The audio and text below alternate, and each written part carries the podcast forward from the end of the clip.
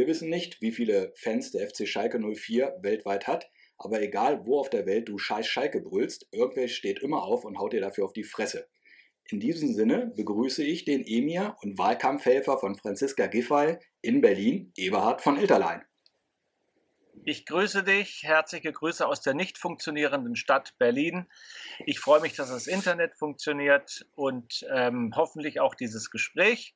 Aber alles, was Politik angeht und Berlin, lassen wir außen vor, weil das Gespräch wird dann nur eine Katastrophe. Das wird dieses Gespräch nicht. Deswegen zurück an den Begründer vom Tempelfunk, Martin Wunschok. Vielen Dank, lieber Eberhard. Und nach meinem Intro wissen die Zuschauerinnen und Zuschauer ja schon, worum es heute geht, nämlich um den fast mitgliederstärksten Verein Deutschlands. Er steht da Nummer 2 mit 164.000 Mitgliedern. Er hat viele nationale und sogar einen europäischen Titel gewonnen. Es geht um den FC Schalke 04. Um diesen Verein wollen wir uns heute ein wenig im Interview kümmern und wir haben dazu einen absoluten Experten eingeladen. Er hat den Mythos Schalke begründet. Was das genau ist, das werden wir im Interview von ihm erfahren. Und wir begrüßen recht herzlich hier einen Schalker Jungen. Herzlich willkommen hier bei Live aus dem Kölner Keller, Olivier Kruschinski. Ja, vielen lieben Dank für die nette Einführung und äh, ein herzliches Glück auf vom schönen Emscher Strand. Äh, ich freue mich sehr, heute dabei sein zu dürfen.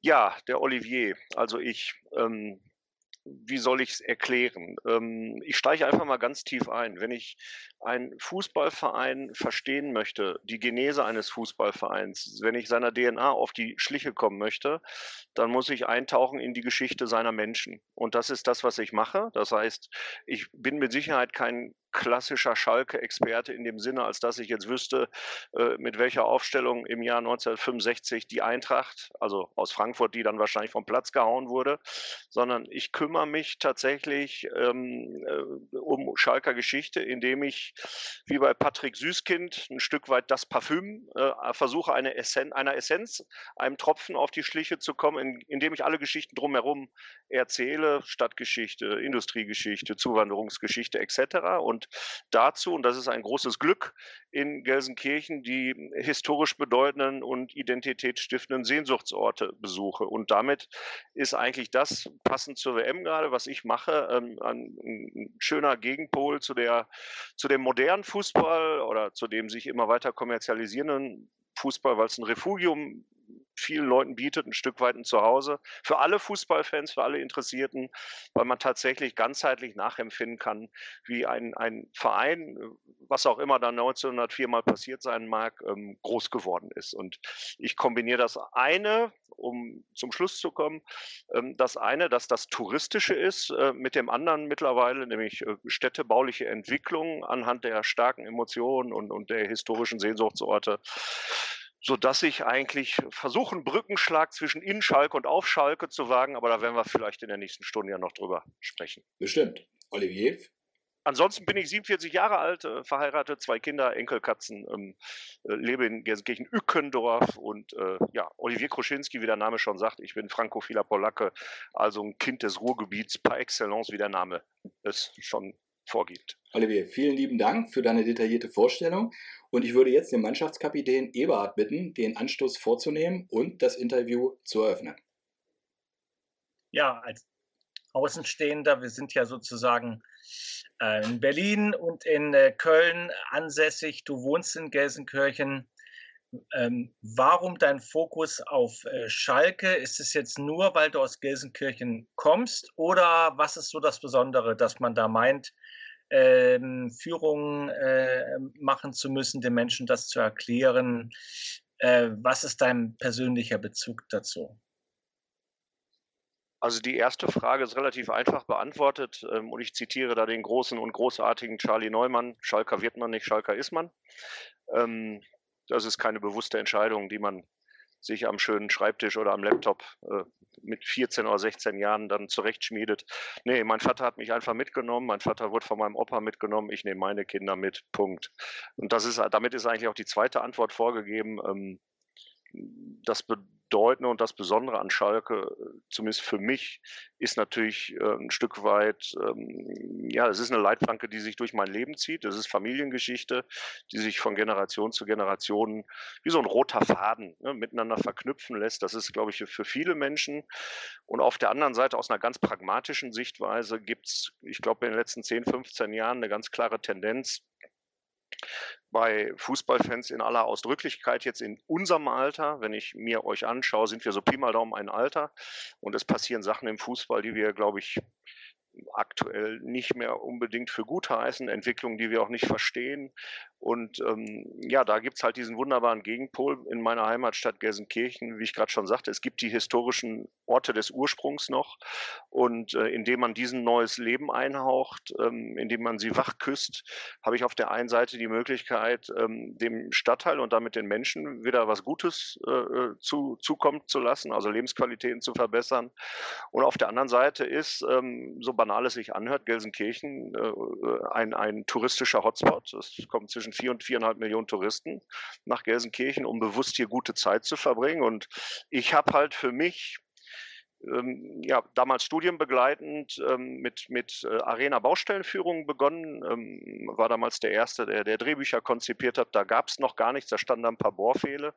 Und ähm, ja, das Thema Fußballtourismus ist in Deutschland eigentlich noch so ein kleiner Geheimtipp. Und ich bespiele dieses Thema jetzt seit 20 Jahren, indem ich Menschen halt auf solche Reisen mitnehme, die, die sie halt ganzheitlich äh, äh dazu bringen, einen, einen Fußballclub. Und da als Blaupause im Übrigen für viele Traditions Traditionsvereine, weil die Geschichten sich ja jetzt nicht unbedingt großartig, zumindest nicht im Ruhrgebiet, voneinander unter, unter, unter, äh, unterscheiden. Ähm, zur Einordnung, ich habe so um die 250.000 Gäste, seitdem ich das mache, mitgenommen und denen ein Stück weit Schalker Geschichte und Geschichten näher gebracht. Also das ist äh, durchaus jetzt fernab von Hobby, sondern ähm, das ist äh, Fußballtourismus ist, ist schon auch ein Marktsegment mittlerweile. Du hast es gerade gesagt, Schalker wird man nicht, Schalker ist man. Jetzt ist man erstmal dieses normale, in Anführungsstrichen, jetzt will kein Schalker beleidigen, aber das normale Fan sein ist die eine Seite. Aber jetzt so wie du sich denn so detailliert darauf einzulassen mit diesen Führungen, mit dem Mythos Schalke, das ist ja nicht selbstverständlich. Da jetzt nochmal detailliert nachgefragt, wie bist du denn darauf gekommen, dies zu machen? Und machst du das hauptberuflich oder machst du das nur so als Hobby nebenbei? Ja, ich, also ich habe das hauptberuflich gemacht. Mittlerweile ähm, arbeite ich äh, als Vorstand für eine Stiftung, die sich genau um diese Themen halt kümmert, also städtebauliche Erneuerung anhand der identitätsstiftenden Sehnsuchtsorte. Ähm, ja, wie kommt man darauf? Ähm, letztendlich hat mir das schon immer gelegen, äh, vor Leuten zu sprechen, Geschichten zu erzählen. Ähm, und auf der anderen Seite, ähm, ja, diese, diese Orte liegen ja alle vor meiner Haustür. Also ich muss, ich muss sie nur inszenieren, ich muss sie neu denken.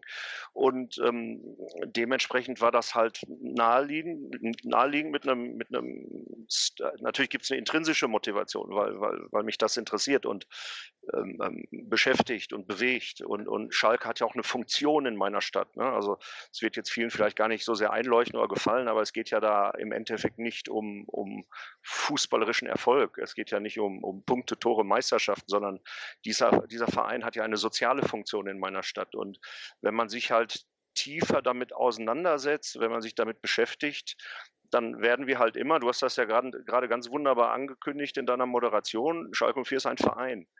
Und in Verein steckt ein reflexives Verb, nämlich sich vereinen. Ähm, es, sind, es, ist also immer ein Zusammenschluss von Menschen. Und wenn ich ein Stück weit verstehen möchte, welche zauberhafte Geschichte sich hier in meiner Heimat, also im Ruhrgebiet, in den letzten 150, 160, 170 Jahren abgespielt hat, dann ist Schalke eigentlich so eine Art Katalysator, der es mir einfach macht, weil Fußball ja irgendwie alle interessiert. Du hast in deiner Anmoderation im Übrigen vergessen, entweder ein Schlag auf die Fresse äh, oder ein Freibier. Ne? Also beides wirkt. Ne? Also wenn du mit dem Schalke-Schal Ski fährst, irgendwo oder in New York an der Bar stehst, Schlag in die Fresse oder es kommt dann auf dich zu und gibt dir einen Drink aus. Der also Schalke an sich ist also ein fairer äh, Geselle, ja. Also man hat, kann immer sich immer noch wieder rauskaufen. Ja. Ja, wir, wir, wir können uns auch immer wieder raufkaufen. Also im Endeffekt, ja, jein. Also, also ich formuliere es mal andersrum. Ich, ich habe ja gerade mich kurz vorgestellt mit meinem Namen. Und wenn ich in Frankreich bin, in meiner Heimat, in meiner zweiten Heimat, da kennt halt kein Schwein Gelsenkirchen. Da kennt auch kein Mensch Braunschweig. Da kennt auch niemand Region de la Ruhr. Ja, Entschuldigung, ne, also, also, aber ist, da, da wird die Luft schon dünn. aber Schalke kennt halt jeder. So, das heißt, ich wohne in einer Stadt, die einen ganz, ganz starken Markenbotschafter hat. Ein Markenbotschafter, der der Schalke 04 ist. Schalke kennt jeder auf der Welt. Und ich habe noch nie verstanden, ich habe noch nie begriffen, äh, wie man das nicht nutzen kann. Ne? Also im Endeffekt wären wir fast schon im Thema oder im Bereich Stadtmarketing. Ne? Dass ich, wenn ich einen starken Markenbotschafter habe, wenn ich ein Testimonial habe, dann muss ich den als, als Verstärker auch nutzen von, von städtebaulichen Entwicklungen, von, von, von, von, wie gesagt, Marketingkampagnen bis hin zu. Und äh, ja, da sind wir eigentlich bei der Kernfunktion des FC Schalke 04 in meiner Heimatstadt aufgrund der bewegten Zuwanderungsgeschichte ähm, oder halt als Integrationsmaschine seine Funktion Funktion tatsächlich zu begreifen. Dass nebenbei ab und an auch nochmal gekickt wird, äh, mal wer oder mal weniger erfolgreich ähm, geschenkt. Also ich, ich kenne viele Menschen, ähm, ich, ich will es nicht auf die Spitze treiben, die gehen nicht wegen, sondern trotz des Fußballs auf Schalke. Und ähm, ich glaube, damit bin ich, zumindest in, ich bin jetzt 47, mittlerweile auch ganz gut charakterisiert. Mich, mich interessieren die Menschen. Und mich interessieren die ganzen Geschichten drumherum, weil das ist am Ende dann Schalke. Das, ist, das macht den Verein dann aus und, und nicht wer in welchem Jahr, in welcher Minute, in, in, in, aus welchem Winkel ein entscheidendes Tor oder vielleicht ein nicht entscheidendes Tor geschossen hat. Und ich glaube, ich bewege mich da in einem Bereich, in einer Blase vielleicht auch, aber ähm, ich sehe ja, ich merke, ich fühle ja, dass es funktioniert mit vielen, vielen Menschen, die da ein Stück weit eine Sehnsucht hin haben. Ne? In einer Zeit, wo wir Fußball-WM in Katar haben, wo die Hoffenheims und, und die Leipzigs und wie sie alle heißen, aus dem Boden schießen und sprießen. Ähm, ich denke nicht, dass ich jemals äh, deutscher Meister werde mit Schalke 04, aber ich brauche das auch nicht. Aber ich habe eine ganz andere Geschichte hier zu erzählen. Und diese Geschichte ist halt großartig. Ich habe mal Lehramt studiert und, und, und, und da war halt dieses mit allen Sinnen, mit Kopf, Herz und Hand. Ihr seht im Hintergrundbild ähm, die Glückaufkaufbahn, das, das macht dann halt auch was, auch mit meinen Kindern oder hoffentlich eines Tages mit meinen Enkelkindern, wenn die an einem solchen Ort auch sitzen, stehen, vielleicht auch mit einem Bier in der Hand, vielleicht demnächst mit einer 6G-Brille und du denen erzählst, was da mal passiert ist, was da gerockt wurde. Und ja, das ist ein großartiger Schatz und ich versuche dieses Feuer, diesen Schatz weiter. Wir nehmen uns doch da mal mit rein, nehmen mal die Nicht-Schalker auch mal mit rein. Wir sehen es ja im Hintergrund, du hast ja ein ganz tolles Hintergrundbild, die Glückaufkampfbahn, ähm, Schalker Meile, das sind ja so die Hotspots, die du ja auf deinen Touren äh, den Leuten näher bringst. Welche Bedeutung haben diese Orte für den Schalker? Glückaufkampfbahn, Schalker Meile, was ist das? Was, was gibt das den Schalkern? Was ist da passiert?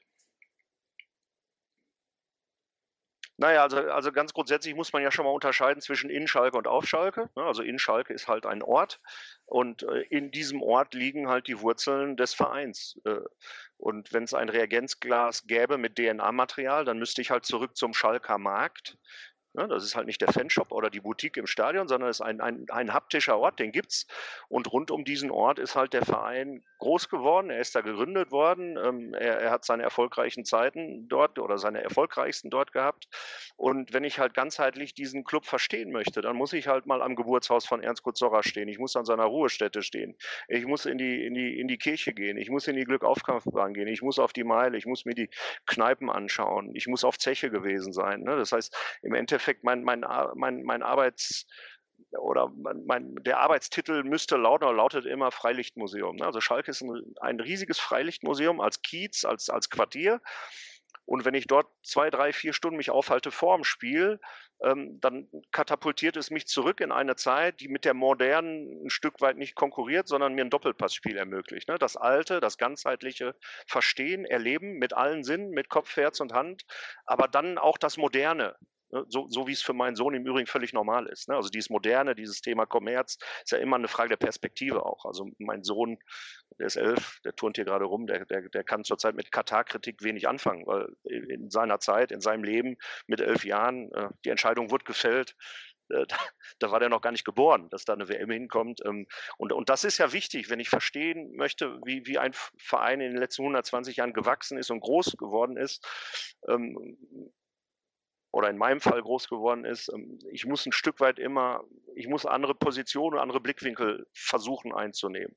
Ne, Leitmotiv ist immer nur, wer Vergangenheit kennt, kann Gegenwart verstehen und Zukunft gestalten. Und im Endeffekt ist das, was ich mache, meiner Ansicht nach, meiner Ansicht nach, ich muss das immer betonen, ne, das ist extrem subjektiv. Äh, meine Frau sagt immer, geh mal nach dem Arzt mit deiner Vision. Ähm, Im Endeffekt ist das ist das meiner Ansicht nach ähm, auch total wichtig für, der, für das Wirtschaftsunternehmen Schalke 04, Weil wenn ich nicht die, die richtigen Lektionen aus der Vergangenheit lerne, wenn ich nicht verstehe, was wir sind, dann wird es auch relativ schwierig und fragil, äh, eine vernünftige und gute Zukunft zu gestalten. Und ich glaube, in das eine oder andere Fettnäpfchen hat man sich auch schon gerne mal gesetzt in den vergangenen Jahren und Jahrzehnten, weil man einfach ähm, sich seiner eigenen Ver Vergangenheit oder seiner Identität nicht wirklich bewusst ist oder war. Und da in diesem Spannungsfeld kann man sich halt vollumfänglich austoben. Es ist äh, eine super spannende Aufgabe, alleine die Orte alle ausfindig zu machen. Äh, ich, ich höre ja nicht auf. Ich bin seit 25 Jahren dran. Ich finde immer wieder neue Ruhestätten. Ähm, äh, es kommt immer wieder was dazu. Es ist großartig. Mit welchen Gefühlen betrittst du denn die Arena, die ja jetzt auch den Namen eines Sponsors hat, im Vergleich zum Parkstadion und natürlich zur Glückaufkampfbahn? Musst du dich da übergeben oder sagst du, naja, das ist dann halt so die Zeit?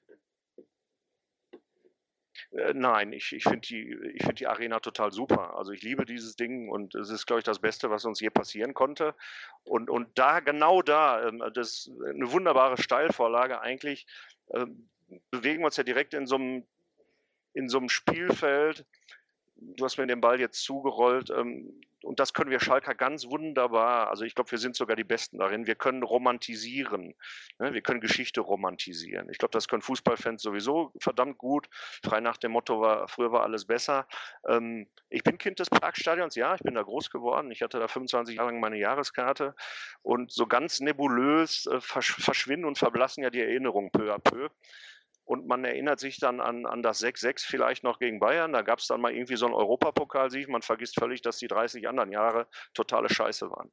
So, und jetzt kommen dann plötzlich junge Leute dazu und sagen, ach, im Parkstadion früher, da war es aber immer noch richtig schön. Also das Wetter vor allem und es war immer ausverkauft und die Stimmung war super und wir haben alle Gegner reihenweise an die Wand geklatscht und gespielt. Ähm, das ist natürlich totaler Blödsinn. Wir waren so heile froh. Also natürlich war das Parkstadion meine Zeit.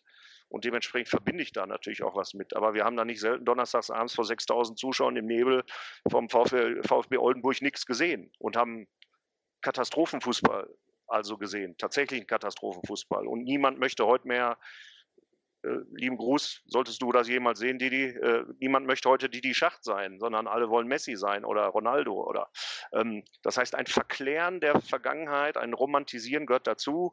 Äh, mein Opa zum Beispiel ist ins Parkstadion schon gar nicht mehr gegangen, weil das schon Verrat war. Ne? Und ja irgendwo auf der grünen Wiese eine Hundehütte mit Auslauf hinzubauen. Ähm, ähm, das Verlassen der Kampfbahn Glück auf war ein ganz klarer Tabubruch. Es war Verrat damals an den Wurzeln und ähm, Jetzt komme ich zurück zu deiner Frage. Die, die, Glück, äh, die, die, die, die Arena, die Feldins Arena, ist ein fantastisches Stadion. Sie bietet gerade mir oder uns als Gelsenkirchnern, da geht es ja auch um Wertschöpfungsketten, fantastische Möglichkeiten, auch extra gute Zeit zu verbringen, wenn Depeche Mode plötzlich hier spielt oder die Rolling Stones und manche mögen halt Opern oder Biathlon. Ähm, das ist ja wichtig für diese Stadt. Das ist wichtig für die ganze Region und es ist ein großes Glück, dass wir dieses Stadion, dass wir den Mut hatten, dass es verschiedene äh, Konstellationen, glückliche Konstellationen gab, die uns das ermöglicht haben. Und ähm, ja, ich denke mal, es wird Zeit, über das neue Stadion so langsam nachzudenken. Ne, so alle 30 Jahre, dann endet so ein Stadion. Ja, 20, also ich habe da keine, ich habe keine Animosität. Ich finde die Arena. 20 Jahre hat die Felddienst Arena jetzt ja auch schon auf dem Buckel. Ich war jetzt in der Vergangenheit ja auch mehrmals da. Sie wirkt aber doch recht zeitlos und immer noch hochmodern. Ähm, was meinst du denn? Ist da schon irgendwas äh, im Gespräch mit einer neuen Arena? Gibt man da schon die Planung? Nein, ich meine, man nein. hat ja immer noch äh, viele, viele Schulden äh, auf dem Buckel aufgrund der Arena. Ja, gut. Ja, jetzt kann, also die Arena ist ja zumindest formal abgezahlt, aber tatsächlich unter dem Aspekt Schulden wäre das immer ja ein spannendes Thema. Wir haben halt eine eigene Arena bezahlt. Äh, drei Viertel der Fußballvereine in Deutschland haben keine Arena. Also die lassen sich das durch Bundesmittel oder Landesmittel hinstellen und finanzieren, aber das ist ein, das ist ein anderes Thema. Ähm, nein, nein, die Arena ist, ist ein wunderbares Stadion, die ist tiptop im Schuss. Die wird ja auch dadurch, dass sie im Privateigentum, im Privatbesitz sich befindet, ja auch gehegt und gepflegt. Und ähm, also Platz wäre noch da für ein neues Stadion auf dem sogenannten Schalker Feld, aber ich denke, da werden wir noch ein paar Jahre aushalten. Also es war damals beim Parkstadion ja tatsächlich auch so, unabhängig davon, dass die WM 2.6 überall dann in Deutschland neue Stadionbauten folgen ließ. Das, das ist ja nun mal zyklisch, genau wie zur WM 74, aber das Parkstadion war halt auch, ich sag mal, von Bergschäden äh, durchaus schon in Mitleidenschaft genommen. Das heißt, baulich war da ja sowieso eine Veränderung notwendig. Apropos bauliche Veränderungen. Ähm, Gelsenkirchen hat ja einen enormen Strukturwandel durchgemacht. Ähm, die Zechen sind seit einigen Jahren dicht. Wie hat das Gelsenkirchen verändert? Puh, die Zechen sind halt seit, seit einigen Jahren dicht, äh, ist aber ein Euphemismus jetzt. Also ich kann mich schon tatsächlich an ein, also an aktiven Bergbau nur noch schwerlich erinnern. Ähm, das ist schon ein paar Jahrzehnte jetzt her mittlerweile. Ähm, also erstmal hat der Bergbau natürlich die Stadt verändert, weil ohne Bergbau gab es vorher keine Stadt. Ähm, das ist dann so die, der Klassiker meiner Antwort immer, wenn, wenn ich auf Strukturwandel angesprochen werde. Ich sage, Strukturwandel ist das, was vor 170 hier, Jahren hier stattfand, nicht das, was in den letzten Jahren oder Jahrzehnten hier stattfand. Aber natürlich hat, hat es die, die, der Stadt ein Gesicht gegeben, was auch immer jetzt die Stadt ist. Da wären wir wieder bei der Funktion eines Vereins als Integrationsmaschine. Ähm, die Eckpfeiler einer solchen Stadt waren die Zechen, das waren die Landmarken, das waren die Orte, die sich nicht verändert haben. Die Zechen sind weg die Natur erobert sich die Flächen zurück oder hat sich die Flächen zurückerobert.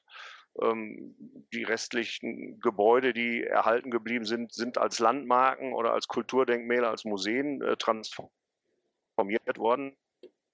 Ja, und ansonsten ähm, hat natürlich der sogenannte Strukturwandel äh, die ganze Region resilient gemacht, ähm, hat natürlich äh, neue, neue neue Möglichkeiten geschaffen, hat sie, wie gesagt, sehr resilient gemacht gegen, gegen Veränderungen. Äh, wir haben gelernt, und ich glaube, es ist eine relative Erfolgsgeschichte eigentlich bei allen Problemen, die es gibt. Die größte Veränderung, die es jetzt, die sich bis heute auswirkt, ist halt, dass 150.000 Menschen am Ende die Stadt verlassen haben und äh, der konsequente Rückbau nicht der bergmännischen Anlagen, sondern der, der Infrastruktur, der sozialen Infrastruktur natürlich nie vollzogen wurde, was, was halt durchaus schwierig ist. Jetzt gerade aktuell in, in, in einer Zeit, in der wir wieder sehr viel Zuwanderung, also gerade Armutszuwanderung haben, ne, weil die die Menschen kommen jetzt nicht nach Kreuzberg erstmal im ersten Moment, wo die äh, Miete unerschwinglich ist. Bei uns ist sie aber sehr erschwinglich, weil wir noch 10.000 leerstehende Wohnungen in Gelsenkirchen haben. Aber ob ich das jetzt direkt dem Strukturwandel zuordnen müsste, ähm, Gentrifizierung in Berlin, wo du ja gerade sitzt, ist auch Strukturwandel. Also ich tue mich da immer ein bisschen schwer mit, weil Wandel ist immer und Wandel ist überall. Ich glaube, für die paar Menschen, die vor 170 Jahren hier wohnten, für die war das wirklich ein Wandel von einer Bauernschaft zur Großmetropole in, in wenigen Jahren. Ähm, ich glaube, das hat die Menschen damals umgehauen. Was meinst du denn, was könnte man in Gelsenkirchen denn noch so ein bisschen verbessern? Weil es gibt ja so Metropolen, Dortmund, Essen, meiner Meinung nach haben diesen Strukturwandel ein bisschen besser hingekriegt. Gelsenkirchen ist da noch ein bisschen hinten dran und hat ja auch eine sehr, sehr hohe Arbeitslosenquote. Was muss Gelsenkirchen vielleicht die nächsten Jahre wuppen oder wo braucht Gelsenkirchen extern ein bisschen Hilfe, um ja, ein wenig mehr blühende Landschaften zu bekommen, um so ja, im Kohlschen Jargon zu bleiben? Oh, ja, schwierige Fragen, die jetzt von einem Fußball-Podcast ja ganz, ganz weit weg sind. Ähm, wir kommen gleich wieder zu. Ja, ja, kein Problem. Ähm, also, also ganz grundsätzlich würde, glaube ich, es uns gut tun, tatsächlich mal, ich habe mal im Studium gelernt, wer falsche Fragen stellt, der kriegt falsche Antworten. Ne? Oder wer falsche Thesen aufstellt, der kommt zu falschen Schlussfolgerungen. Ähm, Gelsenkirchen ist eine Stadt, oder ist die Stadt, die gemessen an sozialversicherungspflichtigen Arbeitsplätzen in Deutschland immer noch die höchste Ingenieursdichte hat, der Bundesrepublik Deutschland. Also man kann hier wunderbar Arbeit finden, man kann gut bezahlte Jobs finden, ähm, die alle chronisch unterbesetzt sind aktuell. Also der klassische Arbeitsplatzmangel oder Fachkräftemangel, den ihr ja in, in, in Braunschweig, Berlin oder sonst was, den, den haben wir in Gelsenkirchen genauso. Wir haben halt ein anderes Phänomen hier und ich glaube, es täte dem Ruhrgebiet gut, mal Probleme, die wir haben, ähm, die andere Städte auch haben, einfach auch mal klar beim Namen zu benennen, damit man dann auch zu anderen Lösungen vielleicht kommt. Ansonsten übergeordnet wäre für mich ein Thema, äh, Martin, äh, ja, ich, es hat, glaube ich, sehr viel mit Image zu tun. Es hat sehr viel mit Image zu tun, mit Wahrnehmung, mit Eigenwahrnehmung vor allen Dingen. Und ich glaube, da müssten wir einfach mutiger sein. Wir müssten mutiger sein, wir müssten visionärer auftreten und uns an unsere ureigenste Geschichte mal zurückerinnern und besinnen auf das, was wirklich mal passiert ist und diese Geschichte dann auch mutig weiterdenken und weiterentwickeln. So ein, so ein Beispiel, ein klassisches Beispiel. In Gelsenkirchen haben wir in vielen Brachflächen oder ehemaligen Industrieflächen, die wir in den letzten Jahren freigegeben worden, äh, die in den letzten Jahren frei geworden sind, haben wir, haben wir jetzt Logistik angesiedelt. Das ist so ein Punkt, wo ich sage, mhm. da gewinnen wir nicht viel mit. Da werden dann riesige Hallen irgendwo mitten in der Innenstadtnähe gebaut, wo, wo dann ja, Lkw dann durch Anwohnergebiete äh, fahren, also Emissionen jeglicher Art für ein paar Arbeitsplätze, die da entstehen. Da müsste man vielleicht mit diesem Gut, mit, mit diesem Wert von Freiflächen, die man hat, vielleicht behutsamer umgehen und warten, dass wirklich ein richtiger Investor vielleicht kommt mit, mit, mit, mit äh, einem Gewerbe oder mit, mit einem Startup, mit was auch immer, was uns nach vorne bringt, wirklich nachhaltig nach vorne bringt. Und ein zweites Thema, aber wie gesagt, das, sind, das wäre jetzt wirklich anfüllend. Wir müssen uns natürlich als Teil des Ruhrgebiets anfangen zu verstehen. Ne? Also es gibt im klassischen Sinne jetzt kein Gelsenkirchen isoliert von Herne, Wanne Eickel, Dortmund, Mal, ähm, sondern äh, diese Metropole muss lernen, zusammenzuwachsen als Metropole, ob jetzt weil es vielleicht hoffentlich irgendwann mal einen einheitlichen Verkehrsverbund gibt, der dann auch funktioniert ne, und wo ich nicht elfmal verschiedene Tickets äh, kaufen und lösen muss und 20 Mal umsteigen muss. Die Süd-Nord-Verbindung funktioniert nicht. Ein super Vorzeigeprojekt, jetzt gerade reüssiert, finalisiert, ist ja zum Beispiel die Renaturierung der Emscher, ne, wo alle mit angepackt haben und zusammengearbeitet und kooperiert haben. Und ähm, ja, ich glaube, in Berlin hat man mit dem Groß-Berlin-Gesetz, äh, preußischer Landtag, ich glaube 1920, 22, genau. hat man 100 Jahre gebraucht, bis man an dem Punkt angekommen ist, an dem man heute ist. Ich war jetzt ein Köpenicker, ist immer noch ein Köpenicker, ein Kreuzberger ist immer noch ein Kreuzberger, aber ein Stück weit ist man dann auch Berliner. Äh, da sind wir noch ganz weit von entfernt hier und ähm, ich glaube, da täten wir gerade in Gelsenkirchen gut dran, weil wir wirklich mittig, also wirklich mittig im Ruhrgebiet liegen, dass wir uns nicht isoliert. Das ist für mich ganz spannend, da ich mich ja im Bereich Tourismus unter anderem bewege. Ähm, jemand, der nicht aus dem Ruhrgebiet kommt, der sieht hier keine Stadtgrenzen. Ne? Der besucht morgens das Fußballmuseum in Dortmund, geht am späten Nachmittag eine Hafenrundfahrt in Duisburg machen, macht dann äh, am frühen Nachmittag eine Besichtigung der Zeche Zollverein, macht nachmittags vielleicht mit mir eine Fußballtour durch Schalke und geht dann abends ins Musical nach Bochum und sagt, boah, wie toll, ist alles nah beieinander hier bei euch. Äh, nur, nur, wir selber verstehen das noch nicht. Wenn wir woanders sind, machen wir das auch. Dann äh, fahren wir auch kreuz und quer durch Berlin mit der Bahn oder durch London oder durch Paris. Äh, nur vor der eigenen Haustür machen wir das nicht. Wir, wir, wir, wir sind halt im Kopf, sind wir immer noch Dorf. Ne? Also in diesen Mental Maps, in den kognitiven Karten sind die Menschen im Ruhrgebiet sind immer noch wir sind noch Dorf. Äh, auch ich hier in Öckendorf, ich sitze gerade in Öckendorf, Gelsenkirchen, Öckendorf. Ähm, es, es, ist halt hier noch Dorf. Es ist eigentlich, wir sind keine Metropole im eigentlichen Sinne, muss man ganz deutlich sagen. Und ja, da gibt es noch viel zu tun. Aber wir jammern noch vor Niveau, ne, muss ich auch immer sagen. Kommen wir mal zum Sportlichen, aber Schalke ist ja schon ein Phänomen mit seinen 164.000 Mitgliedern Nummer zwei in Deutschland. Es kann ja nicht nur an den sportlichen Erfolgen, die es ja eher so überschaubar äh, gab, geben. Warum hat der Verein so viele Mitglieder? Es kann doch nicht nur Opa und äh, Sohn und Enkel sein. Warum gehen die Leute wie verrückt zu diesem Verein? Ich habe mal Licht angemacht, vielleicht seht ihr mich jetzt besser. Kein Flut. Uns ist ein Licht aufgegangen. Ähm, es wird, es Uns wird ist ein Licht aufgegangen. Ähm, ja, also jetzt müsste ich mich wieder an, an meinen Lieblingsdozenten von damals wenden. Was, was ist denn sportlicher Erfolg? Was ist nicht sportlicher Erfolg? Ähm, ähm, ich glaube, Eintracht Braunschweig würde mit Kusshand die letzten 25 Jahre des FC Schalke 4 gerne eintauschen. Hertha BC Berlin würde es gerne eintauschen. Und äh, wenn man sich überlegt, dass äh, vor 30 Jahren, äh, wenn man gegen Rot-Weiß Essen spielte, hier noch Straßenschlachten, äh, bürgerkriegsähnliche äh, äh, Szenarien sich abspielten, die hätten auch gerne die letzten 25 Jahre mit uns getauscht. Das ist genau das, was ich gerade meinte. Wir, wir können eins richtig gut hier in Gelsenkirchen, im Ruhrgebiet, in Schal auf Schalke sowieso, das ist Selbstverzweiflung. Verzwergung, ne, uns selbst künstlich klein zu machen. Ähm, ähm, ich, ich darf, man, darf, man Beispiel, darf ich mal ein Beispiel nennen, was mit Fußball nichts zu tun hat? Ähm, ich laufe viel, gerne und lange. Und ich bin ein paar Mal den Köln-Marathon gelaufen. Und wenn man dann so langsam da so dreieinhalb, vier Stunden durch Köln läuft, dann stellt man fest, äh, alle Kölner, ihr müsst jetzt ganz tapfer sein, Köln ist eine furchtbar hässliche Stadt.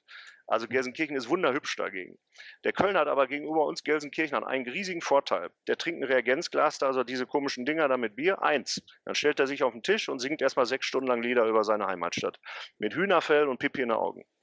Und ein bisschen mehr von diesem Selbstwertgefühl und von diesem Selbstbewusstsein bräuchten wir. Ich komme auf deine Frage zurück. Ähm, ich glaube schon, dass der FC Schalke 04 ein Verein ist, der getragen von Menschen ist, der in irgendeiner Form eine besondere Geschichte ausstrahlt, die sich vielleicht auch ein Stück weit von anderen abhebt. Ähm, nennen wir es Mythos, was auch immer Mythos jetzt ist. Und das natürlich Menschen dazu bringt, einem Verein dann auch beizutreten. Sich vereinen, Verein, ein Zusammenschluss von Menschen. Genau wie Gemeinde und Gemeinschaft. Das ja, sind ja Synonyme.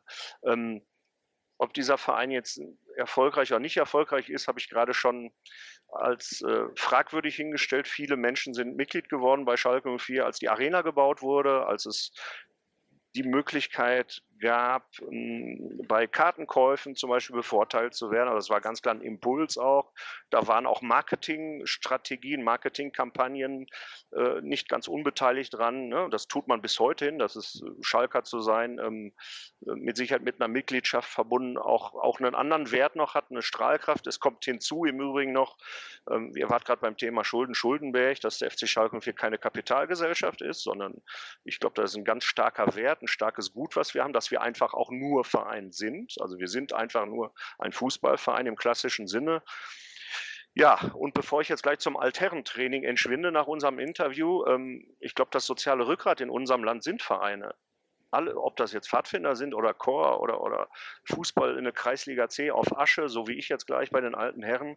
Ja, und trotzdem leben diese Vereine ja von Mitgliedern. Und da werden ja immer wieder Menschen Mitglieder. Also ich glaube nicht, dass per se Definition per Definition per se jetzt Erfolg ein ähm, Garant ist für Mitgliederzuwachs. Ich glaube, Schalke ist nicht unerfolgreich. Ähm, ich glaube, Schalke ist sehr wohl erfolgreich. Ich müsste mal eine Statistik jetzt hervorzaubern. Ich glaube, in den letzten 20 oder 25 Jahren dürften wir, ich glaube, achtmal Zweit, Zweiter Vizemeister gewesen sein. Wir haben, glaube ich, ein, zwei, drei, vier, vier Titel gewonnen. Äh, wir, wir waren, weiß nicht, wir haben von 20 Jahren 17 äh, international gespielt bis Champions League Halbfinale etc. Also so chronisch unerfolgreich sind wir nicht. Und vielleicht ist es auch die Faszination, die Magie. Ihr seht, ich habe gar keine wirkliche Erklärung, außer dass es natürlich auch für mich romantisch ist, dran zu glauben, dass Menschen sich in Vereinen organisieren. Das hat sehr viel mit Solidarität, das hat mit äh, dem Teilen von Werten zu tun. Und ich glaube, dass all dies unabhängig von sportlichem Erfolg oder Misserfolg einen starken Wert hat bei uns auf Schalke. Olivier, du, du hast ja vorhin dein Alter genannt, also kann ich da jetzt auch ein bisschen drauf abzielen. Du hast ja einige Spielzeiten schon erleben müssen, dürfen mit dem FC Schalke 04. Welche Erlebnisse haben dich dann so am meisten geprägt äh, mit, mit Schalke? Was verbindest du, wenn du jetzt so die letzten Jahre Revue passieren lässt, äh, gerade so was das sportlich angeht, viele Höhen, viele Tiefen? Welche sind so deine Top 3 Erlebnisse, wo du sagst, also das, die Erinnerung, die nehme ich mit ins Grab? Ja, die Top 3, das wird jetzt, glaube ich, sehr, sehr schwierig. Also was ich definitiv sagen kann, habe ich gerade schon indirekt beantwortet. Ähm, wenn ich meine eigene Schalke Vite mir nochmal anschaue, dann sind die ersten 20 Jahre tatsächlich eng assoziiert mit diesem Parkstadion. Und das waren meistens ganz wenige Zuschauer. Es war eine nasse Hose schon lange vorm Anpfiff. Es war arschkalt und es waren drei Abstiege. Ne, das heißt, ähm, das ist ja dann auch eine Form von Demut wieder, dass man dann auch seinen eigenen Kindern mitgibt. Vor anderthalb Jahren, wer absteigt, kann auch wieder aufsteigen. Ich habe das schon dreimal mitgemacht. Also es war jetzt keine neue Erfahrung. Aus dieser Perspektive heraus weiß man und kann man, glaube ich, dann die 20, die letzten 20 oder 25 letzten Jahre, glaube ich, besser einschätzen. Also als ich 20 äh, war, ähm, als ich 21 war und Schalke 04 rutscht plötzlich in den UEFA Cup rein, ähm, das war ja wie eine deutsche Meisterschaft. Das ist, als wenn ich sagen würde, Eintracht Braunschweig spielt demnächst im UEFA Cup. Du würdest ja sagen, Olli, du hast eine, eine, eine Murmel, berechtigterweise. Berechtigterweise dann, ja. Berechtigterweise. Und so ist es 96 ja auch gekommen. Ich war dann knapp 15 Jahre Allesfahrer, ähm, habe also alles mitgenommen, was ging. Und wenn man dann irgendwann mal sagt, ach weißt du, zum sechsten Mal Madrid äh, oder, oder Mailand, da fahre ich jetzt nicht mehr hin, weil das ist jetzt dann auch langweilig, dann ist das schon, ist das, ja, ich hoffe, ihr versteht, was ich sagen will, ohne es zu sagen. Italien, dann, ne? Genau. Ja, genau, äh, Hauptsache Italien, Mailand oder Madrid. Ähm, dann ist das natürlich schon eine Form von, ah, das ist, das ist schon eine Dekadenz. Und ich habe das als ganz, ganz großes Glück empfunden. Ich ähm, ich, ich war in Israel, ich war in Jerusalem mit Schalke, in Tel Aviv. Ich, ich, ich, ich, war, ich war überall in Europa. Ich habe alles gesehen, also fast alles. Ähm, es war, es war groß. Ich, ich habe mit Schalke mal ein Pflichtspiel auf Mallorca gehabt. Das müsst ihr euch mal vorstellen. Vier Tage Ballermann mit 5000 Schalkern. Das ist, äh, ist jetzt 20 Jahre her. Ja. Aber wir waren in Athen, wir waren in, in Lettland, in, in, in, in, in Schottland. Wie gesagt, wir, wir waren ja immer und überall. Ähm, und damit verbunden natürlich die Reisen, die tollen Reisen, die Menschen, die Kulturen, die man kennenlernen durfte und konnte. Ähm, das hat mich im Paket schon sehr dankbar gemacht und demütig gemacht und wertschätzend gemacht. auch wenn es mich immer ein bisschen Taschengeld gekostet hat, eine Menge Taschengeld. Ähm, dann gibt es natürlich sowas, ja natürlich, im Europapokal sich in Mailand dabei gewesen zu sein. Das lässt einen nicht kalt, ein deutscher Meister zu werden. Ich habe meine, als Allesfahrer meine zwei Kinder äh, äh bekommen, also meine Frau hat die Kinder bekommen, an Tagen, an denen Schalke wichtige Spiele hatte, einmal im FC Barcelona, oh, oh, oh. in Camp Nou und einmal Pokalfinale 2011. Ich war natürlich im Kreissaal und nicht im Stadion. Gut, das war jetzt die richtige Antwort. Das, das ja, können wir jetzt senden. Das wird, ja, ja. Meine Frau sieht das ja vielleicht mal. Und ähm, ja, an, an, an, ich, ansonsten halt das, was ich jetzt mache, ne, dass man über Schalke so unfassbar viele tolle Menschen kennengelernt hat und die Möglichkeit halt hat, über diesen Katalysator, über den Namen, über all die Kraft und die Energie hinter diesem Thema steckt, Gutes zu bewirken, Gutes zu tun. Ähm, da bin ich sehr, sehr dankbar für. Und ich hätte es aber wahrscheinlich genauso getan, wenn ich einfach nur bei Eintracht Gelsenkirchen, wie aktuell auch Mitglied ähm, gewesen wäre. Äh, da kann man halt auch Gutes tun, indem man im Verein zusammensteht und gemeinsam Ziele definiert, entwickelt und, und dann macht statt meckern. Ja, ich bin umgeben von Leuten, die meckern alle immer nur, aber die machen nicht. Und ähm, das ist auch, das ist auch ein wichtiger Bestandteil von Schalke. Wir können fantastisch gut meckern. Also zwischen himmelhoch jauchzend und zu Tode betrübt äh, ist meistens nur ein Tor. Persönliche Anekdote. Und, das, und im Übrigen, ne, also, also anekdotisch, das Leben ist halt wie Schalke, sage ich immer. Das Leben ist nicht wie der FC Bayern, das Leben ist halt wie Schalke. Und deshalb ein ist halt Schalke immer, ja, es ist ein Spiel, genau, es ist ein Spiegelbild meines Lebens. Ne? Und da ist immer Rambazamba, ob, ob äh, auf dem Spielfeld natürlich, aber vor allen Dingen halt auch äh, zu Hause. Es ist immer was los. Und wenn euch jemand sagt, zu Hause ist immer alles super und die Pubertät der Kinder großartig und mit der Frau zankt man sich auch nie, dann sage ich herzlichen Glückwunsch. Willkommen beim FC Bayern München. Bei mir ist immer Schalke 04. Unter jedem Dach gibt es nach. Ich wollte noch ganz kurz eine persönliche Anekdote erzählen. Und zwar, ich hatte das ja vor einem Vorgespräch gesagt, ich bin ja so seit 1991 Schalke-Sympathisant. Ähm, da sind sie aufgestiegen in die Bundesliga, damals Udo Lattek mit dem bunten äh, Trainingsanzug, Ballon äh, seinen Trainingsanzug und ich fand das sehr faszinierend. Ich war damals zwölf Jahre alt, dass auf einmal so ein Verein kam, Schalke. Ich habe mir nur gedacht, das ist ein komischer Name für eine Stadt, konnte das ja alles noch nicht ganz so begreifen, ähm, wo dieser Verein herkommt und ich fand es dann halt einfach, ja Wahnsinn, wie viele Zuschauer, 60, 65.000 Leute dann im Parkstadion. Äh, das kannte man damals eigentlich nur so von Borussia Dortmund oder Bayern München. Das war eine unheimliche Wucht, die da auf einmal in die Bundesliga kam. Und äh, du hast es ja gerade angesprochen, 1997, die Eurofighter. Ich bin in Niedersachsen im Harz hier aufgewachsen und als sie damals aus Mailand zurückkamen und den UEFA Cup im Parkstadion präsentiert haben, da bin ich mit einem Arbeitskollegen äh, nach der Frühschicht aus dem Harz nach Gelsenkirchen gefahren. Und die Stadt sah aus, äh, ja, wie nach einem Luftangriff. Wahrscheinlich war er vorher noch nie in Gelsenkirchen, wahrscheinlich sah das da schon immer so aus. Und wir sind ins Parkstadion, ich werde das nie vergessen, Parkstadion, so viele heulende Männer auf einem Haufen, habe ich vorher noch nie gesehen. Und dann Rudi Assauer, Jens Lehmann, die ganze Mannschaft mit Opel Astra Cabrios im Parkstadion auf der Tatanbahn und dann haben sie den UEFA Cup da hoch äh, gehievt. Also Wahnsinn, das ist so ein Erlebnis, das, das nimmt man mit. Ne? Also das vergisst man auch nie. Und ich glaube, wenn man dann so wirklich so ein richtiger Schalker ist, äh, da möchte ich mich ja nicht anbiedern, ähm, das, das bin ich ja nicht, aber so richtiger Schalker und man erlebt sowas, du hast es ja gerade gesagt, mit Braunschweig UEFA Cup, ne, das, äh, das Ding, das nimmt man mit, ne, bis man in die Kiste hüpft. Aber nur so eine kleine Anekdote von mir. Ebert, ich habe dich wie immer abgewürgt, es tut mir leid. Bitte mach genau, weiter. Es macht ja nichts. Ist kein Problem. Ähm, Blutkretschen kenne ich auch. Äh, ich habe selbst mal gespielt. Aber wir können natürlich, Olivier, nicht über Schalke reden, um über einen für mich auch sehr traurigen Tag äh, zu reden, äh, nämlich ich wusste damals im Mai 2001 nicht, was passiert und habe mich vier Minuten mit Schalke gefreut. Ich habe mich ehrlich gefreut, ich habe mich nicht überraschen lassen und habe dann das äh, Drama mitgekriegt mit dem Freistoß und so weiter und so fort. Und ich war immer Schalke-Sympathisant. Ich hätte ihnen so die Meisterschaft gegönnt. Hast du auch so geweint wie Charlie Neumann oder was war mit dir im Mai 2001 los?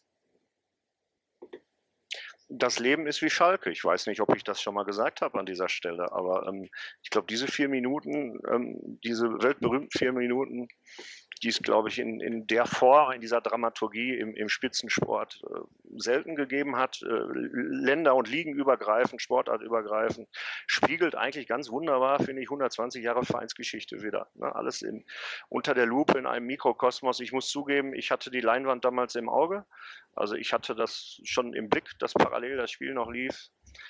Ähm, äh, hat es dann nicht besser gemacht. Ähm, ein Stück weit hat man dann natürlich das Gefühl auch, dass man schon bisschen benachteiligt wurde, um, um nicht zu sagen beschissen. Ne, ich, also ich glaube, viele Schalker in meinem Umfeld hat am meisten geärgert an diesem Tag der jubelnde Gerhard Meyer-Vorfelder, der ja völlig als, als neutraler DFB-Präsident äh, mit Franz Beckenbauer da sich im VIP-Bereich da, ich weiß nicht, ob die sich sogar auf den Boden rollten vor Freude. Ich, ich glaube auch, ein Schiedsrichter hat nie wieder einen solchen Rückpass in einer entscheidenden Situation gepfiffen. Aber das, das kennen wir Schalker, das, das ist ja kein Präzedenz. Den Ball, den ja Ball hat ja auch noch ein Schalker Jungen aufgenommen, ne? mit äh, Schober, ja, ehemaliger Ersatztorhüter. Und, und das ist ja dann, und das meinte ich gerade mit Vergangenheit, Gegenwart, Zukunft, ähm, das ist ja dann das Tragische tatsächlich an der Geschichte. Ich glaube, wir haben in diesem Jahr ähm, Sandsturm über München war damals, äh, ich glaube, Titelseite der Bildzeitung. Wir haben ja damals alles wirklich spielerisch äh, dominiert und wir haben es ja eigentlich, wir haben es ja selber vermasselt.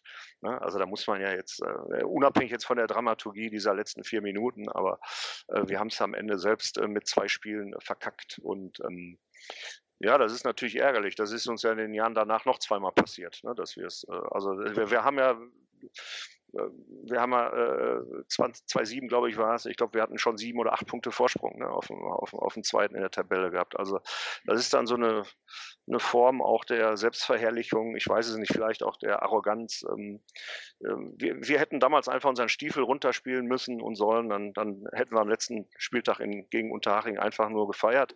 Auf der anderen Seite, ähm, für mich war immer sehr schnell klar, und das wiederholt sich ja jetzt. Ich meine, mein Sohn kennt nichts anderes, der, der, Hannes ist elf, der kennt nichts anderes als Schalke als deutschen Meister. Und die ekstatischen Bilder, die kennt ihr ja, ne? wenn München mal wieder deutscher Meister geworden ist und ganz München steht Kopf. Ich meine, gut, die Münchner sind eh 60er, die meisten, aber ich habe es halt mal mitgemacht. Ne? Ich habe halt vier Titel gewonnen. Der deutsche Meistertitel wäre ein weiterer gewesen, aber wenn man dann halt merkt und sieht, spürt, fühlt, was, was in so einem Verein, der halt von seinen Menschen getragen wird, wo halt die Biografien hinterstecken, dass die Lebensgeschichten, die Familiengeschichten sind und wie so ein Kessel dann explodiert. Man kann es ja umgekehrt auch sehen, das, was ich in diesen vier Minuten damals erlebt habe. Ich war halt für vier Minuten 4,38 Meister kann Bayern München selbst bei einem Triple-Sieg, glaube ich, nicht empfinden. Das ist jetzt keine, ist keine Wertigkeit, sondern ähm, es ist halt himmelhoch jauchzend und zu Tode betrübt. Das liegt halt oft beieinander, ganz nah beieinander. Und ich möchte die Erfahrung nicht missen. Ich hätte, ich hätte die Schale gern mitgenommen.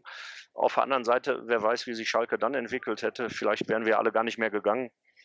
Ähm, vielleicht hat, hat das e ewige Hinterherhecheln, also der Schale hinterher zu hecheln, dem Verein auch gar nicht so gut getan. Ähm, aber ich, hab's, ich war dabei, ich habe es mitgemacht und es war am Ende ein trauriger Tag. Ja, natürlich war es ein trauriger Tag, weil halt alles sich gegen uns verschworen hatte und man natürlich aus einer subjektiven Perspektive ähm, völlig äh, aus den Augen verliert, dass wir uns selber eigentlich damals geschlagen haben, nämlich an den zwei Spieltagen zuvor. Das ist eigentlich das wirklich Ärgerliche für mich. Ich werde zu Lebzeiten noch deutscher Meister mit Schalke 04 werden. Dieses Zitat stimmt nicht von mir, sondern äh, von Rudi Assauer, den leider schon viel zu früh verstorbenen ehemaligen Manager von Schalke 04. Der ist ja der Vater vieler Erfolge gewesen. Einmal UEFA Cup ähm, ist man mit ihm geworden als Manager. Die Felddienst Arena wäre sicherlich ohne ihn niemals äh, gebaut worden. DFB-Pokalsiege etc. Wenn du jetzt mal die Zeit mit Rudi Assauer beurteilst und die Zeit nach Rudi Assauer, fehlt äh, einem Verein wie FC Schalke 04 so ein, so ein Typ wie Rudi? Oder wäre das heute nicht mehr zeitgemäß? Gut, gute, gute Frage. Ich weiß, ich weiß nicht, ob äh, in unserer woken Gesellschaft äh, Rudi mit seinen Macho-Sprüchen auch äh, überhaupt noch gut ankommen würde. Ähm, wäre ein spannendes Thema mal äh, drüber zu sinnieren. Habe ich noch nie gemacht. Ähm, ich, ich bin ein Freund des Kollektivs. Ähm, ich glaube, Rudi war mit Sicherheit der richtige Typ zur richtigen Zeit.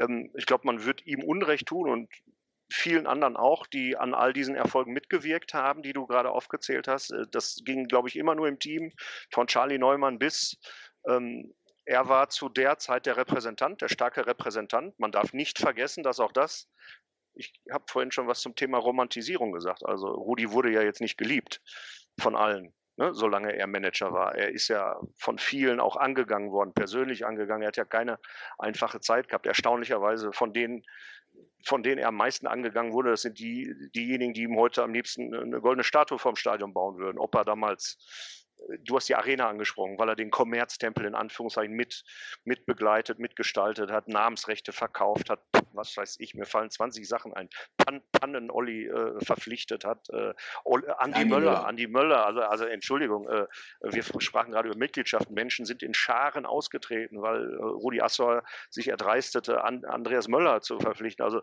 ihr versteht vielleicht, worauf ich hinaus will. Der FC Schalke 04 hat eine selbstzerstörerische Kraft in sich, die ein Phänomen ist die uns natürlich auch daran hindert, die PS auf die Straße zu bringen. Und ähm, was halt sehr, sehr traurig ist im Fall Rudi Assauer, ich glaube, wir haben ihm nie wirklich die Wertschätzung zuteil kommen lassen, die er verdient gehabt hätte, zu bewusster Lebzeit. Ne, sondern der Mythos Rudi wird so ein Stück weit äh, ja im Nachgang jetzt gebaut und ähm, das konnten wir von, das haben wir immer schon gekonnt in diesem Verein, ne, von Günter Eichberg über, über Oskar Siebert und wie sie alle hießen. Ähm, der, dieser Verein ist halt kunterbunt, er ist, er ist extrem heterogen. Und derjenige, der gerade an den Hebeln der Macht in Anführungszeichen, also in Führungsposition sitzt, sieht sich enormster Kritik immer ausgesetzt. Und ähm, man weiß dann meistens erst so richtig wertzuschätzen, äh, was jemand geleistet hat, wenn er, ja, wenn er weg ist, beziehungsweise im, im Worst-Case-Szenario dann unter der Erde liegt. Und, und bei Rudi ist es, glaube ich, ein Stück weit auch so. Äh, Rudi war ein starkes Stück Schalke in der Zeit, hat hat, hat, war das Gesicht ganz wichtig. Glaube, ich persönlich glaube, weil auf 120 Jahre gesehen hat dieser Verein immer ein Stück weit schon so ein Gesicht gebraucht auch. Und er war der Repräsentant ähm, dieses Clubs. Er hat das, glaube ich, ziemlich gut gemacht. Der, den Abstieg hat er, den Absprung hat er dann irgendwann mal leider verpasst. Ähm, sonst hätte er vielleicht als, als äh, Ehrenpräsident damals noch ein Stück weit, ähm, ja, wenn er ein bisschen früher abgedankt hätte, vielleicht noch in anderer Funktion weiter agieren können. Aber wir tun gut daran, das, das, und das ist für mich in meiner Arbeit tagtäglich sehr wichtig, sein, sein Andenken zu bewahren. Durchaus auch kritisch, durchaus auch kritisch.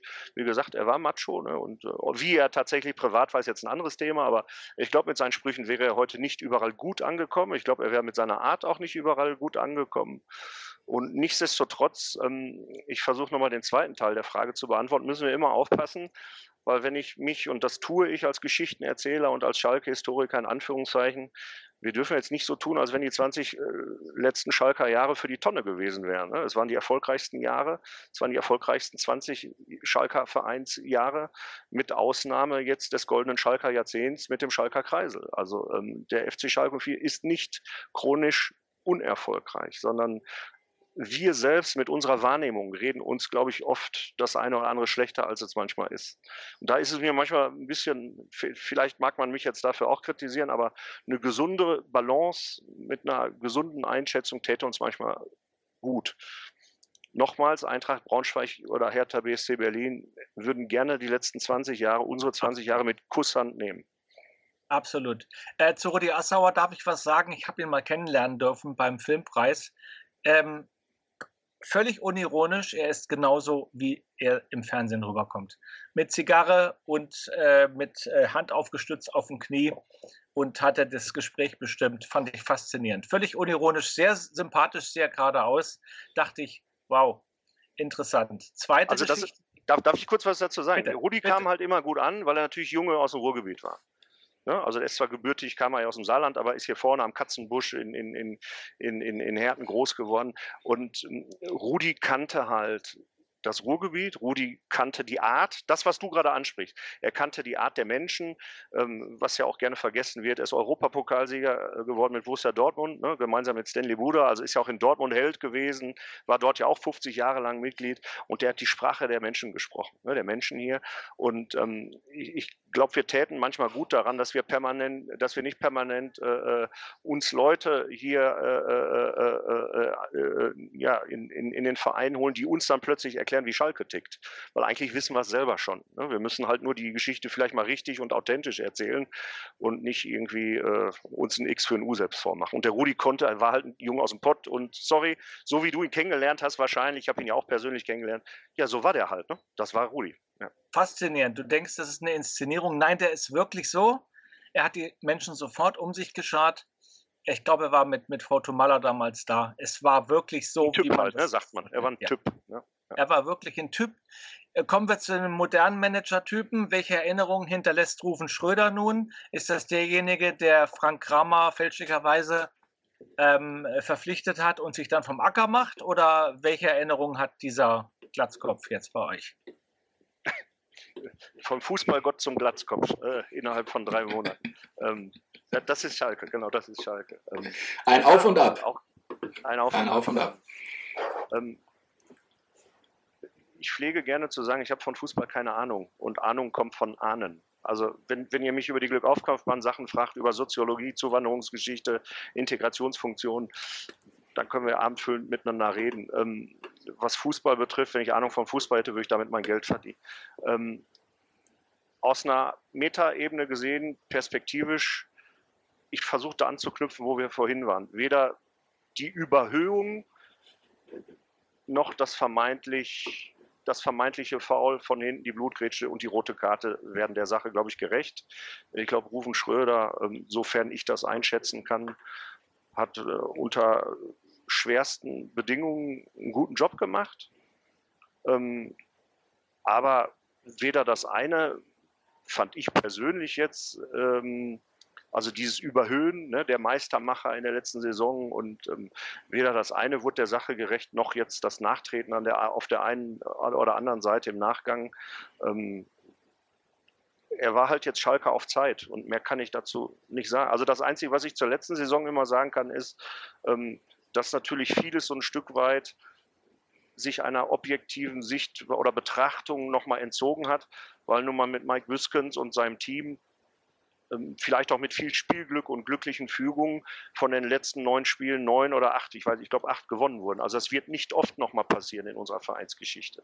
Und bis zu diesem Spieltag, bis zehn Spieltage vor Schluss, war die letzte Zweitligasaison eigentlich eine relativ durchschnittliche, um nicht zu sagen eine Maue.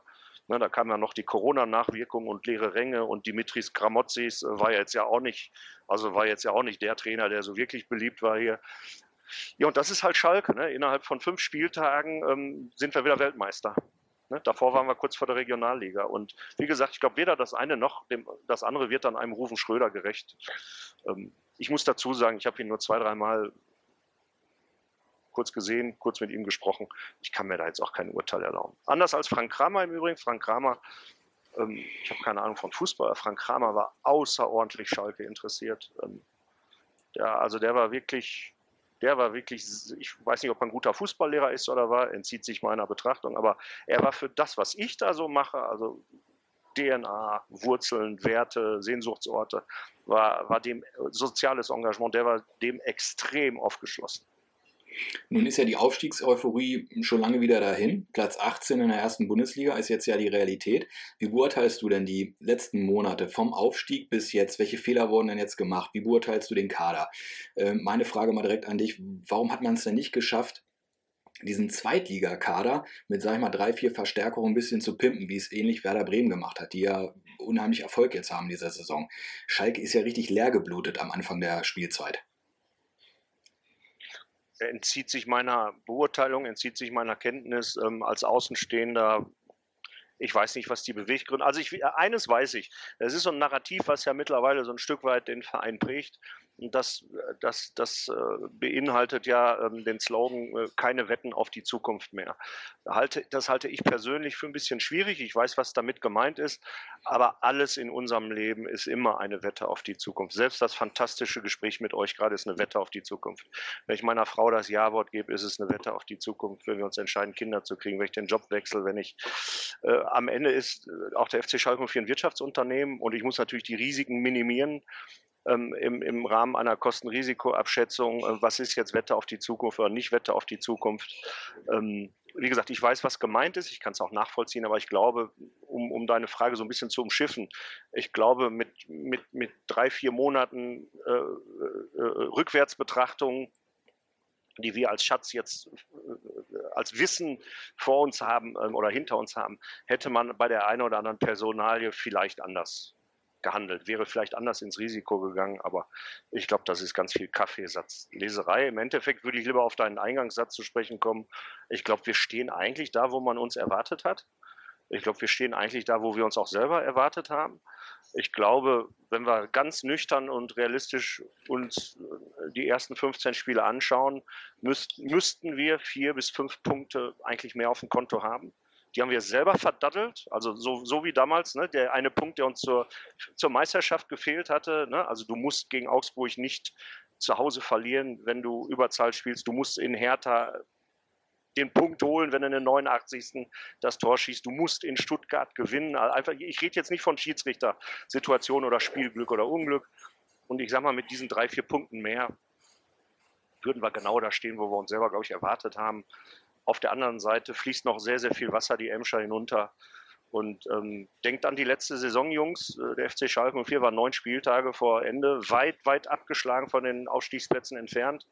Am Ende sind wir Zweitligameister geworden. Ich will noch ein Spiel hinzufügen beim ersten FC Köln. Das war der erste Spieltag. Da habt ihr verloren, aber da hättet ihr eigentlich auch gewinnen müssen. Ich war da live im Stadion deshalb hättet ihr jetzt nicht gewinnen müssen, nur weil ich dabei war, sondern äh, es war der, wurde ja ein Tor vom VAR aberkannt. Dann habt ihr einen äh, nicht berechtigten, aus meiner Sicht nicht berechtigten Platzverweis gegen euch bekommen.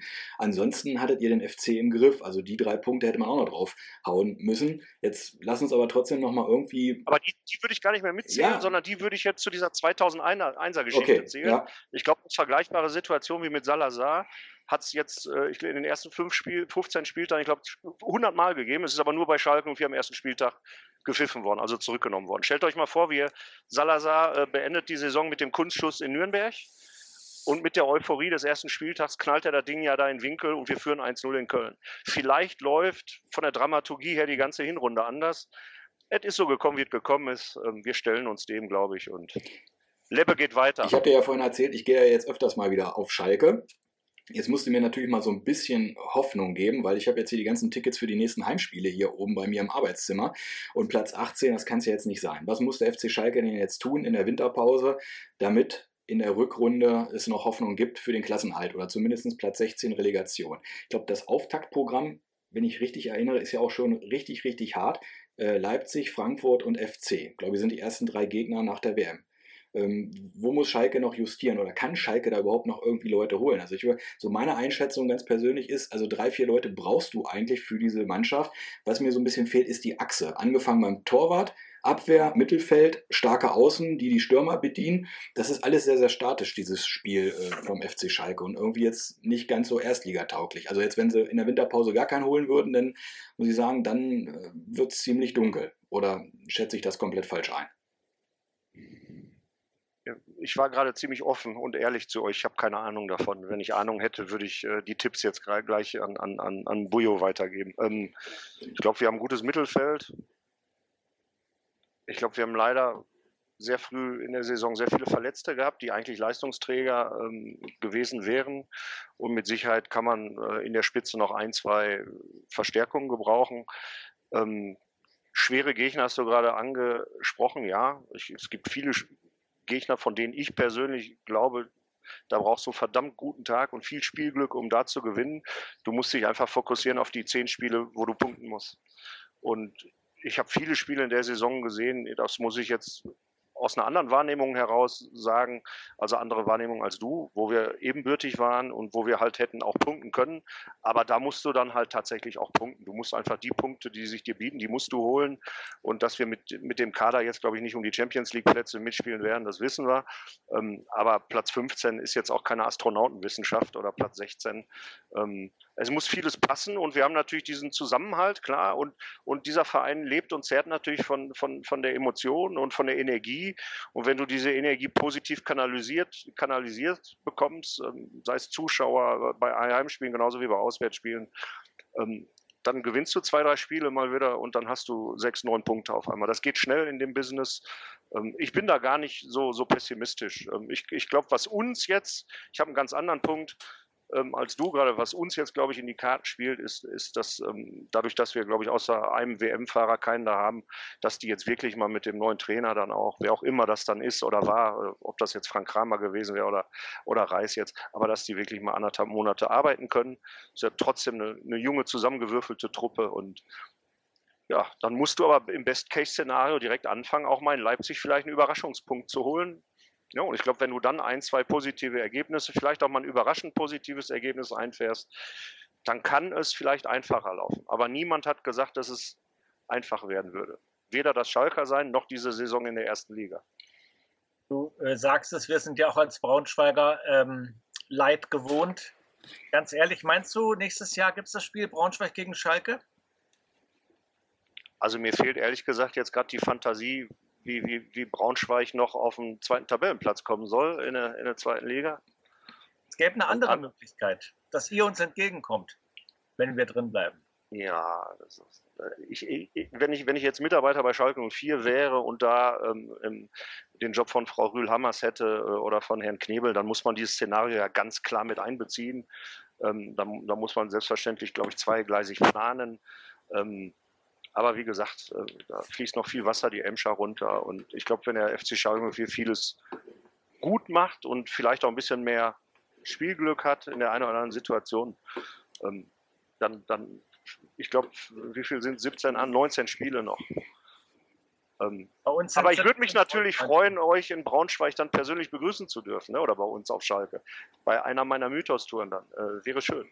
Im Übrigen wäre jetzt für mich, ihr habt so ein Stück weit mich kennengelernt jetzt gerade, wäre jetzt für mich kein Beinbruch. Ne? Also ob Schalke jetzt in der ersten oder in der zweiten Liga, ähm, mir würde es für die Stadt leid tun und fürs Selbstbewusstsein, fürs Selbstwertgefühl, aber die Arena ist in der zweiten Liga genauso voll, die Schalker Meile ist genauso voll und ich habe äh, letztens eine 470 Seiten schwere Studie gelesen, äh, eine Langzeitstudie.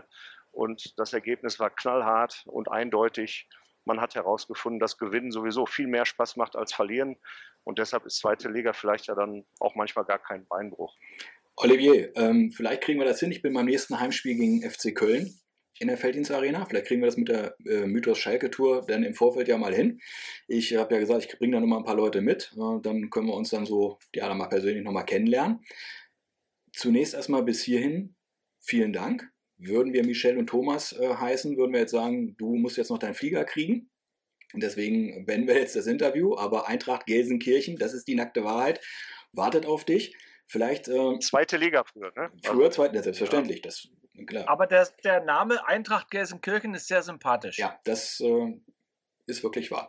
Ähm, Deshalb habe ich den Ball vorhin auch ins Spielfeld ge bewusst gerollt, ne? ganz charmant. Erzähl doch, bemerkt, erzähl doch zum Abschluss vielleicht nochmal so ein bisschen, wenn die Leute bei dir die Touren buchen wollen, wie erreicht man dich, ähm, wann gibt es die Touren, was kostet das, etc. pp. Mach doch nochmal ein bisschen Werbung.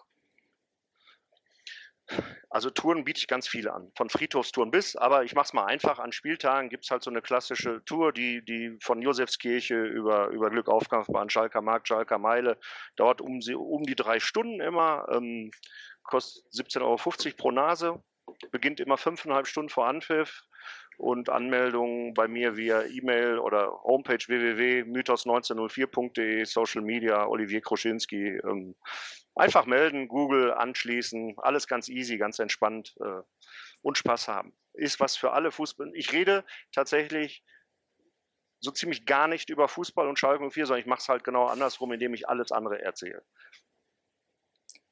Genau, und dann demnächst auf der Homepage auch einen Link zu diesem Gespräch auf dem Tempelfunk.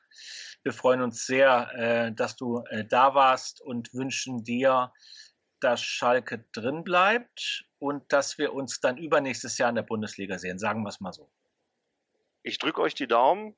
Aufsteigen ist jetzt nicht so ganz einfach, wissen wir. Ne? Nee, ja, schaffen ja, wir nicht, deswegen sage ich übernächstes Jahr. Ihr Drinbleiben ist einfacher als Aufsteigen, habe ich mal gelernt. Ja. Nach diesem subtilen Hinweis von Eberhard äh, bleibt mir jetzt nur noch übrig, mich von den Zuschauerinnen und Zuschauern zu verabschieden. Wir wünschen euch ein schönes Weihnachtsfest, einen guten Rutsch nach 2023. Den Schalke-Fans drücken wir natürlich beide Daumen für den Klassenerhalt. Wie gesagt, ich bin des Öfteren da beim Heimspiel und freue mich dann schon darauf, vielleicht im Januar den Olivier persönlich ähm, kennenlernen zu dürfen. In diesem Sinne, macht's gut. Blau-weiße Grüße. Vielen Glück Dank, auf. Jungs. Danke, Olivier. Tschüss. Wir sehen uns. Alles Gute. Ich